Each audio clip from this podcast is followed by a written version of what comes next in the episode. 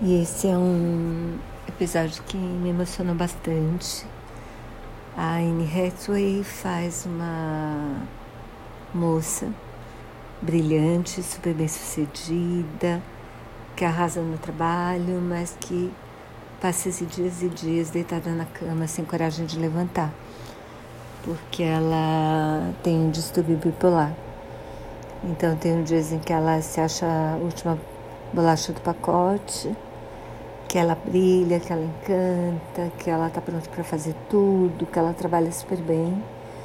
E dizem que ela não consegue fazer nada, de verdade, assim. E, e conta como é difícil você assumir uma condição como essa para pessoas que não te conhecem tão bem. E isso mexe com a vida dela de uma maneira muito ruim. Até que um dia. Bom, não vou contar para não estragar, mas assim, vale a pena assistir. Os atores são ótimos, ela tá muito, muito bem. E a história faz muito sentido.